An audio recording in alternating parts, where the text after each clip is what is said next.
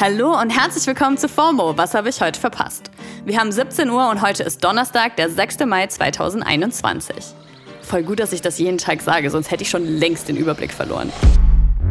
Mein Name ist Dana Sarin und heute geht es um die Dreifaltigkeit der weißen Männers, Donald Trump, Jens Lehmann und Super Bachelor Bill Gates. Ich freue mich schon.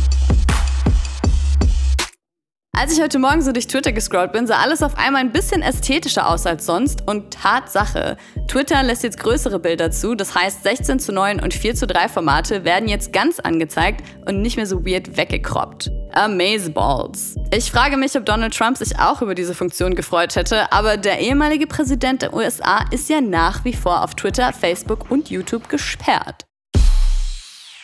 Und deswegen hat er sich gedacht, ich mache jetzt einfach einen eigenen Blog und auf dem darf auch nur ausschließlich er posten. Ein Twitter-Account mit demselben Namen wie der Blog, nämlich From the Desk of Donald J. Trump, ist dann natürlich auch direkt aufgeploppt und hat fleißig die Blogposts auf Twitter kopiert. Aber sobald Twitter Wind davon bekommen hat, wurde der direkt wieder gelöscht. Twitter positioniert sich ja eh sehr, sehr klar in ihren Aussagen, dass sie Trump nie wieder zurücklassen werden. Ich befürchte nur, dass uns Trumps Hirnergüsse trotzdem nicht erspart bleiben, da seine AnhängerInnen sie per einem Easy-Click aus dem Blog auf Twitter oder Facebook teilen können. Wäre ja auch zu schön gewesen.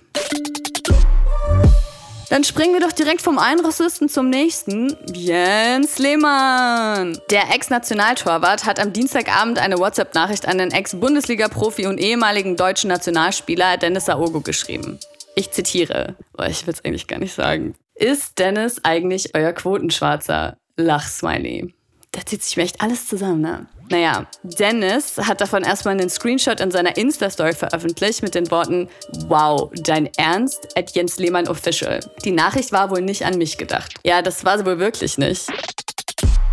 An wen die Nachricht eigentlich gehen sollte, ist zu diesem Zeitpunkt noch nicht bekannt. Geschrieben hat Lehmann die Nachricht jedenfalls während des Champions League Halbfinales, bei dem Dennis Aogo als Experte bei der Übertragung von Sky zu sehen war. Nachdem es absolut zu Recht einen riesen öffentlichen Aufschrei gab und Hashtag Lehmann in den Twitter-Trends war, hat er sich auch auf Twitter entschuldigt.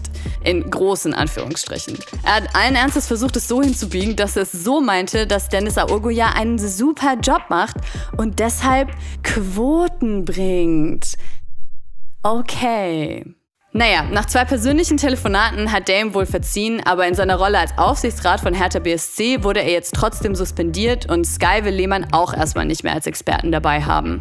Das mag jetzt alles voll stabil und richtig klingen, aber man fragt sich halt doch, ob das jetzt wieder nur kurzfristige Lippenbekundungen sind, ohne dass sich dadurch auch wirklich strukturell und langfristig was ändert. Und genau das habe ich Marcel Abourakia gefragt. Marcel arbeitet unter anderem als Journalist bei der Deutschen Welle und hat zusammen mit Marco Mohanwet den Podcast Kanakische Welle, in dem sie auch eine sehr, sehr gute Folge über Rassismus im Fußball gemacht haben. Die kann man natürlich auch hier auf Spotify hören. Hey Marcel, Kannst du erstmal kurz was zu Jens Lehmann als Person sagen? Also, das wäre nicht das erste Mal, dass er durch problematische Aussagen in der Öffentlichkeit aufgefallen ist, ne? Auf gar keinen Fall ist Lehmann jetzt zum ersten Mal problematischen Äußerungen aufgefallen. Es gab schon genug Sachen noch während seiner aktiven Laufbahn, aber auch jetzt als Experte immer mal wieder Sachen gesagt, wo man sich wirklich an den Kopf fasst und denkt, wie kann der Mann überhaupt noch im Fernsehen arbeiten und irgendwas sagen dürfen. Er hat 2018 mal über Thomas Hitzelsbergers Outing gesagt, er fände das ganz komisch, wenn da eine schwule Person mit ihm in der Kabine wäre, weil man dusche ja miteinander. Und er hat auch gesagt, Thomas Hitzelsberger hätte man auch gar nicht angesehen, dass er jetzt schwul ist, weil schwule Männer, wird man, der schwulen Männern wird ja nachgesagt, dass die immer so weich sind. Also als ob man das Menschen ansieht, welche sexuelle Gesinnung sie denn jetzt überhaupt haben. Also total idiotisch.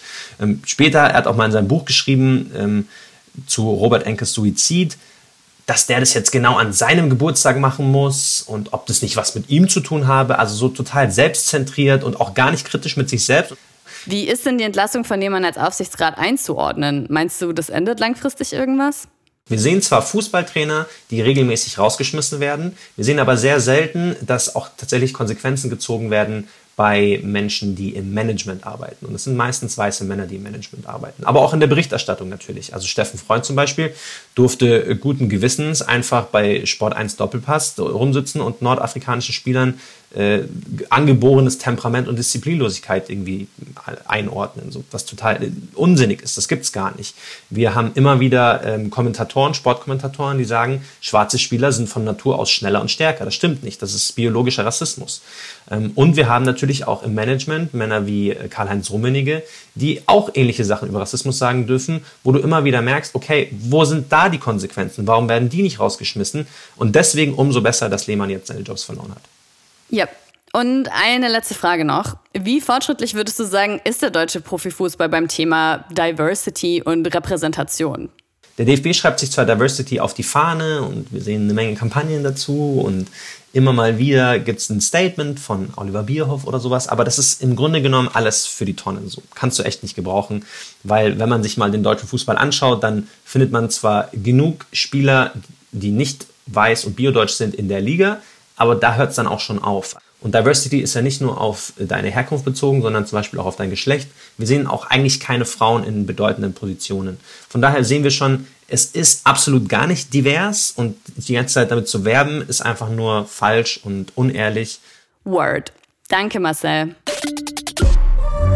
Wir haben am Dienstag ja schon kurz über die anstehende Scheidung von Bill und Melinda Gates berichtet und wer hätte gedacht, dass das die Steilvorlage für so viel lustigen Content wird? Bill Gates just got divorced. Hot girl summer, here I come. I'm about to get rich! Aber klar, ey, einer der reichsten Männer der Welt ist jetzt einfach Single und damit der most eligible Super Bachelor unserer Zeit. Hashtag BayGates. Auf TikTok und Instagram habe ich so viele lustige Screenshots und Videos gesehen von Leuten, die in seine DMs sliden. Bill Gates, this is my mom. I heard about the recent divorce and I'd like to offer my mom to you. Oder ihn googeln, um ihre Tinder-Sucheinstellungen exakt auf ihn anzupassen. Übrigens 65, 1,77, wohnhaft in Washington.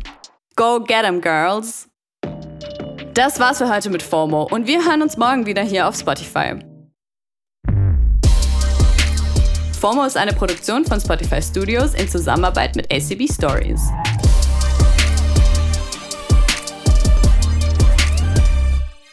Sollen wir noch ein Follow oder ist egal?